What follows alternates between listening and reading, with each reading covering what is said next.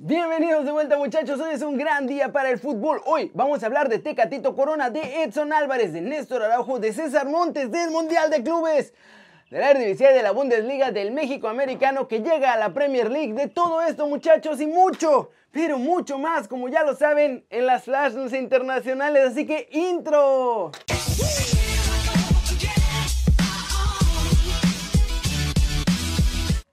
Arranquemos las noticias de hoy con Néstor Araujo porque explicó cómo ha sido ya el regreso a los entrenamientos allá en la Liga de España y pues todo lo que ha tenido que pasar mi chavo.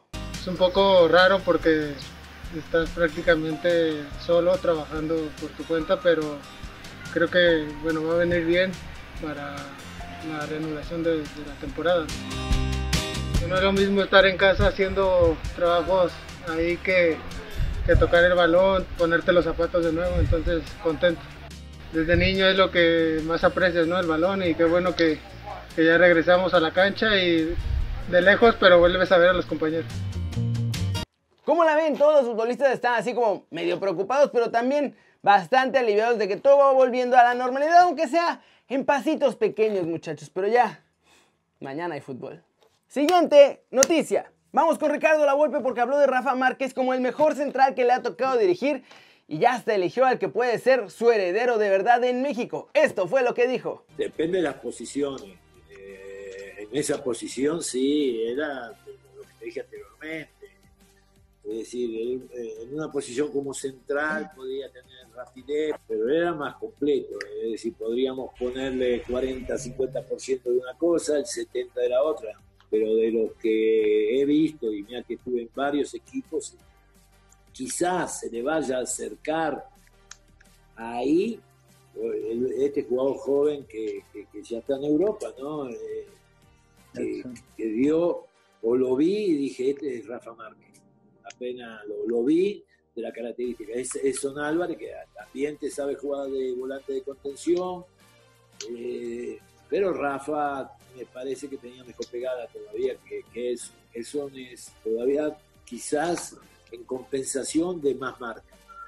Pero en posiciones como de 5 que estás hablando, Chato fue algo para los nuevos, de las nuevas generaciones de ese contención, ¿no? yo lo llamaba picapiedra, es decir, yo lo llamaba que ese que rompe, rompe, rompe, pero después se equivoca en un pase de 10 metros. Entonces, yo creo que el Chato es de los nuevos, que hoy ves a un Busquet, veías a los grandes cinco que hay ahora. El Chato empezó, estamos hablando de los años 90, estamos hablando casi 20 años atrás. ¿eh? Es decir, ese cinco revolucionario que yo había tenido a Rubén, a Rubén Romano, que era un 10 y lo había transformado en 5, desde que en Querétaro que lo tuvo, que después pasó al Atlante y después vuelve a pasar a Cruz Azul. ¿Cómo la ven muchachos? ¿Ustedes ven a Edson Álvarez como el heredero de Rafa Márquez?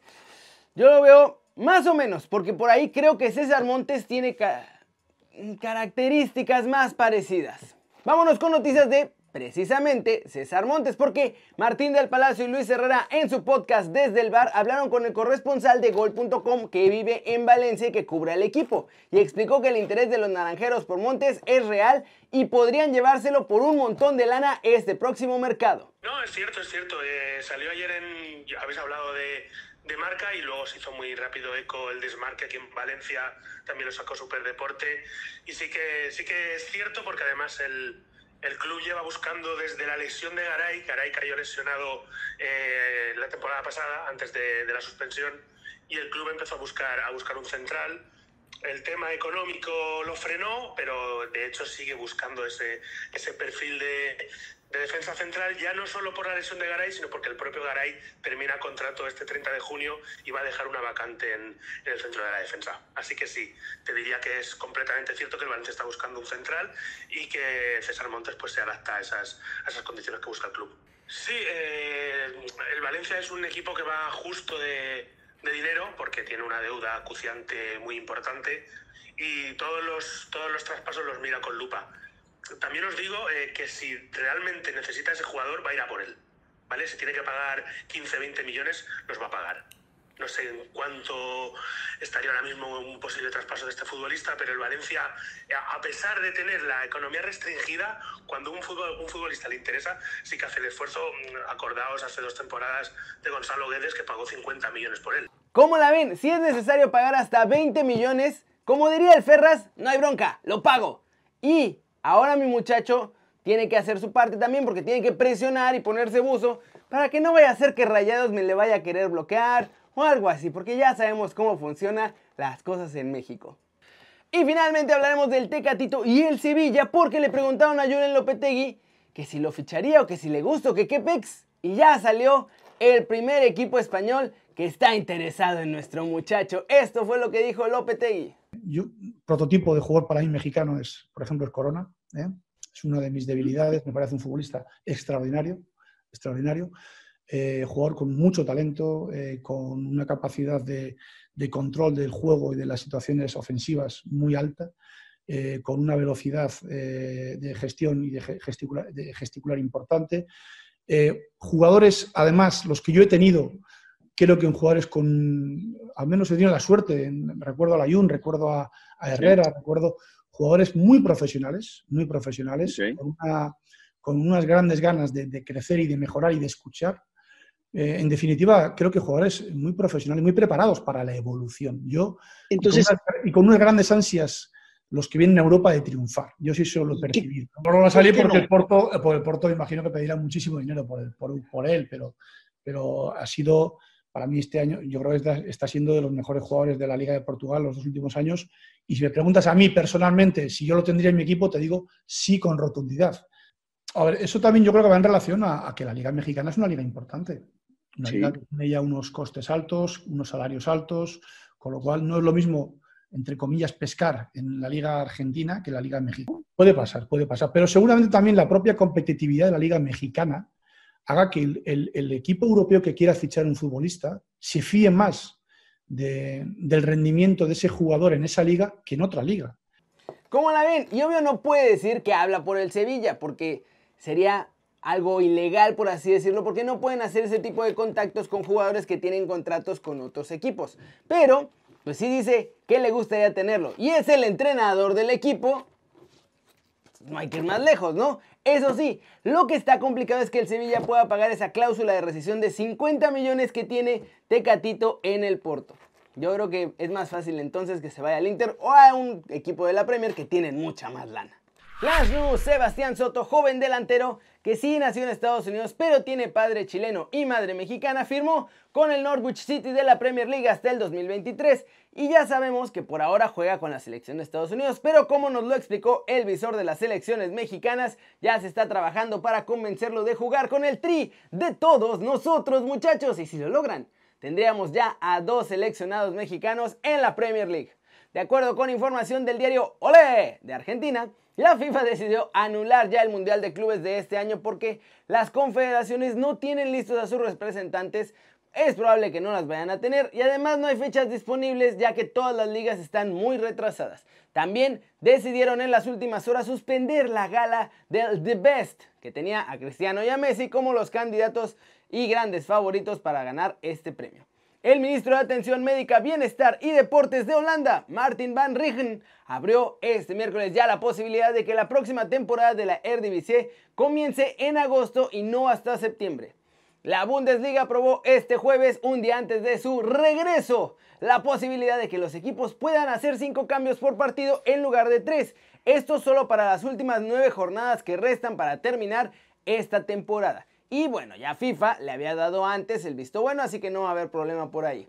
Agárrense muchachos que la MLS creó la MLS Development Player y esto es un programa de fuerzas básicas obligatorio para todos los equipos de la liga. Habrá categorías sub 13, sub 14, sub 15 y sub 17 y con eso ahora sí piensan realmente empezar a formar talentos para el futuro y no agarrar equipos o jugadores de la universidad.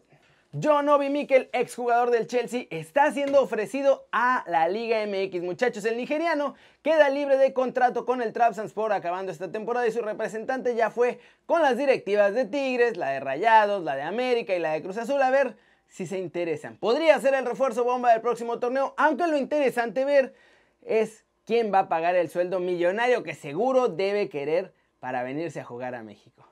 Y vamos a terminar el video de hoy hablando de la final de la Champions League del 2016, en la que el Madrid, como ya sabemos, fue campeón y le ganó al Atlético, porque el árbitro de ese partido, Mark Clattenburg, reveló que sí, efectivamente el primer gol del Madrid fue en fuera de juego. Estas fueron sus palabras. En esa final el Real Madrid se puso 1-0 en la primera mitad, pero el primer gol fue fuera de juego por muy poco. Nos dimos cuenta en el descanso, era una acción difícil y mi asistente falló. Pepe hizo una falta sobre Torres, estaba furioso y me dijo en perfecto inglés, eso no es penalti nunca, Mark. Le dije, tu primer gol no debió haber subido al marcador y con eso se cayó.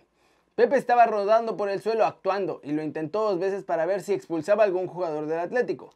Otro árbitro hubiera picado, pero yo había hecho los deberes y sé que Pepe es un jugador del que no puedes fiarte. Un partido podía estar siendo fácil y de repente él hacía algo que lo complicaba. ¿Cómo la ven?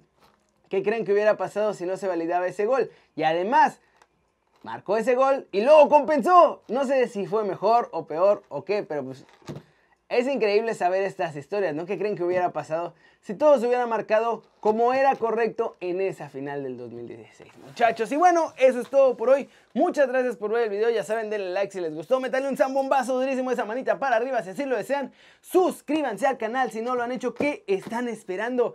Este va a ser su nuevo canal favorito en YouTube. Por eso les están saliendo en sus recomendaciones todo el tiempo, muchachos, porque en el fondo de su ser disfrutan ver los videos. Claro que sí. Aunque digan que no. ya saben que como siempre es un gusto ver sus caras sonrientes, sanas. Cuídense mucho muchachos porque la cosa no está tan bien como la pintan. Así que cuídense, cuídense más de lo normal por favor. Y bien informadas viendo los videos aquí en el canal. Yo soy Kerry Ruiz muchachos y... Y... Y... Aquí nos vemos mañana. Chao, chao.